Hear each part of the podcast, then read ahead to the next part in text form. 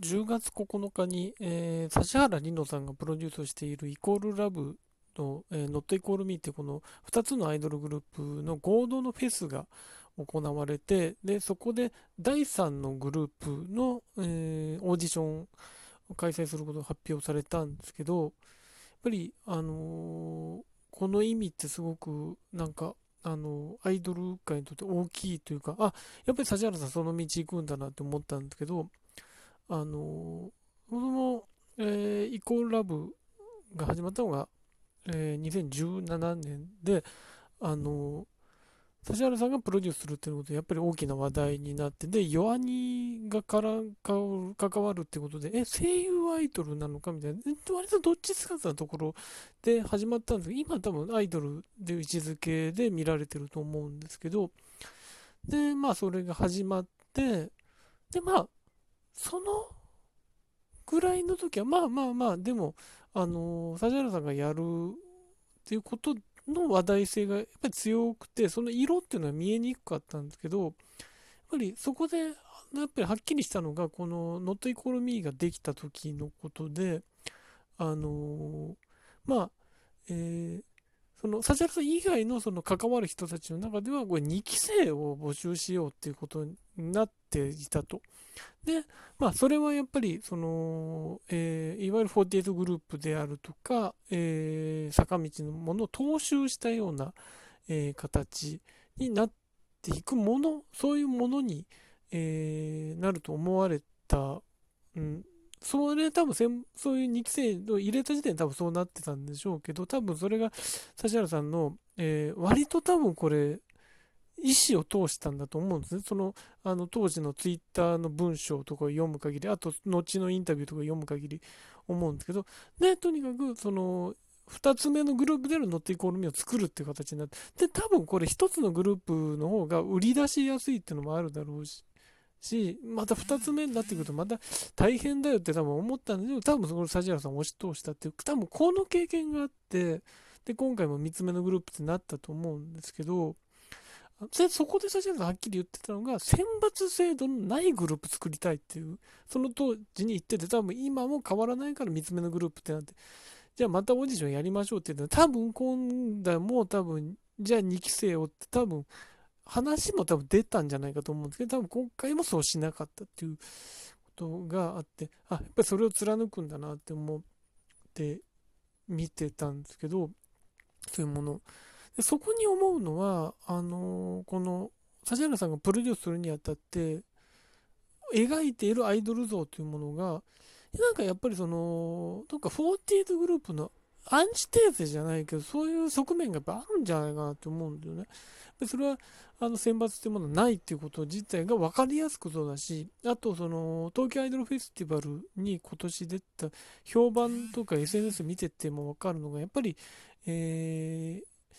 生歌であるっていうことがやっぱりその衝撃を与えてるっていう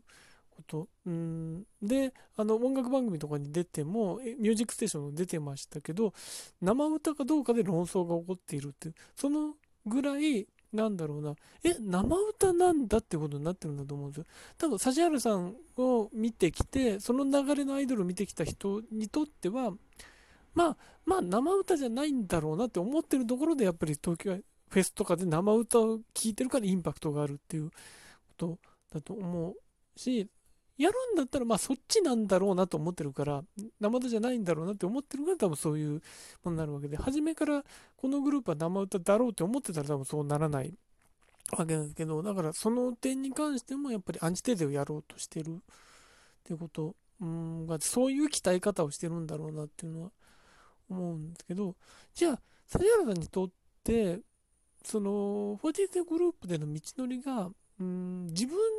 の中で、決してそれが、あの、本当はこうしたかったっていうことを反映させてるかっていうと、そこはわからないんですけど、まあ、もともとハルプロが好きだった指原さんにとって、理想とするのはハルプロなのかなとも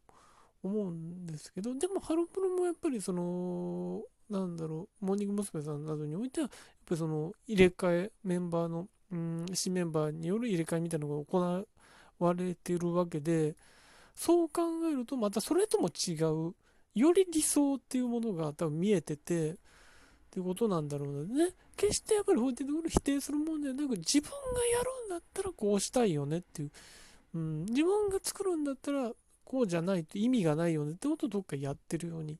見えて、うん、それは、だから、あのー、この3つ目のグループ使うっていうのは、そ見見え方としては坂道シリーズみたいなものとか、48のようなグループの増やし方に見えるんだけども、そうじゃなくて、やっぱ選抜制度にしないためにはどうするかっていうことにも見えるわけですよね。で、分かりやすいのは、その、メンバーが卒業した時も増員しなかったということにそれは現れていて、ここうん、これでやっていくんだっていう決意、も見えて、うん、だから、あるいは、その、後々にどうなっていくかわからない。長続きするものにしていくのか、そのメンバーが抜けていった場合は、その、あるいはその、新しいグループを作ることで、その新たな、うん、道を作っていくっていう。じゃあ、最初のグループなくなるけど、じゃあ、こうでやっていこうってことになるような気もするんですけど、だから、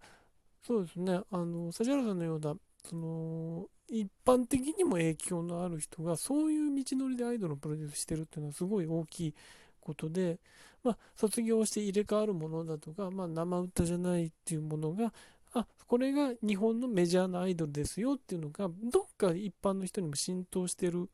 中で、まあ、生歌じゃのものに関していっぱいあるんですけど、それこそハロプロにもそうだし、もっといろいろいるわけですけど、あの、なんか一般的に浸透としてはそういうイメージになっているところで、その、イコラブさんとかノイミさんとかがテレビにダーッと出るようになった時に、あ、こっちもあるんだなっていう、こっちの道もあるんだなって、それはアイドルを志望する人の理解にもなるし、ファン側も理解になるし、一般の人にも理解になるし、っていうこと、やっぱり幅が広がると思うんですね。日本のアイドルというイメージの中で。だからそれはすごく大きいし、それをやろうとしてるんじゃないか、指原さんはっていう。アイドルっていう固定観念、ある種自分が48の先頭に立って作ったこの日本のアイドルのイメージ、えー、この、えー、アイドルブームの、平成のアイドルブーム以降のイメージ、入れ替わりがあってって、そういうまでダンスを優先してっていうもの、うん、か言ったらその歌唱力そんなに問わないとかそういうものも入ってくると思うんですけど、そういうイメージを覆すものを自分が作ることによって、あのよりそのアイドルの文化に深みを与えたりとかってものをどっか思ってるんじゃないか。それが自分が何よりなぞるものをやったら多分自分がプロデュースする意味がないっていうのが多分あるような気もするんですけどだからうんそういう決意もこの3つ目のグループ作るっていうのには感じるしだから今後も4つ目のグループとかそういう道になっていく3期生4期生じゃなくてグループ自体を作るっていうことになってくるとあの、結果的にそれがファミリーにもなって、今回のフェスみたいなことにもなってくるし、それは一つのグループの1期生、2期生っていうものとは違う、あの、なんか、ボリューム感にもなってくるだろうし、それぞれが曲を持っているって形になるので、あの、だから、なんか、これでまたどうなっていくのかなって思うし、また、あの、カムリマイコノイみたいな番、イコノイどうですかみたいな番組が3つ目のグループ入ることによって今後どうなるかっていうのも気になるし、なんか、あの、あ、なんか、また面白そうだなっていうことを感じて、指原さんのプロデュースの道のりが、なんか、面白、より日本のアイドル界に影響を与えることをちょっと期待してますね。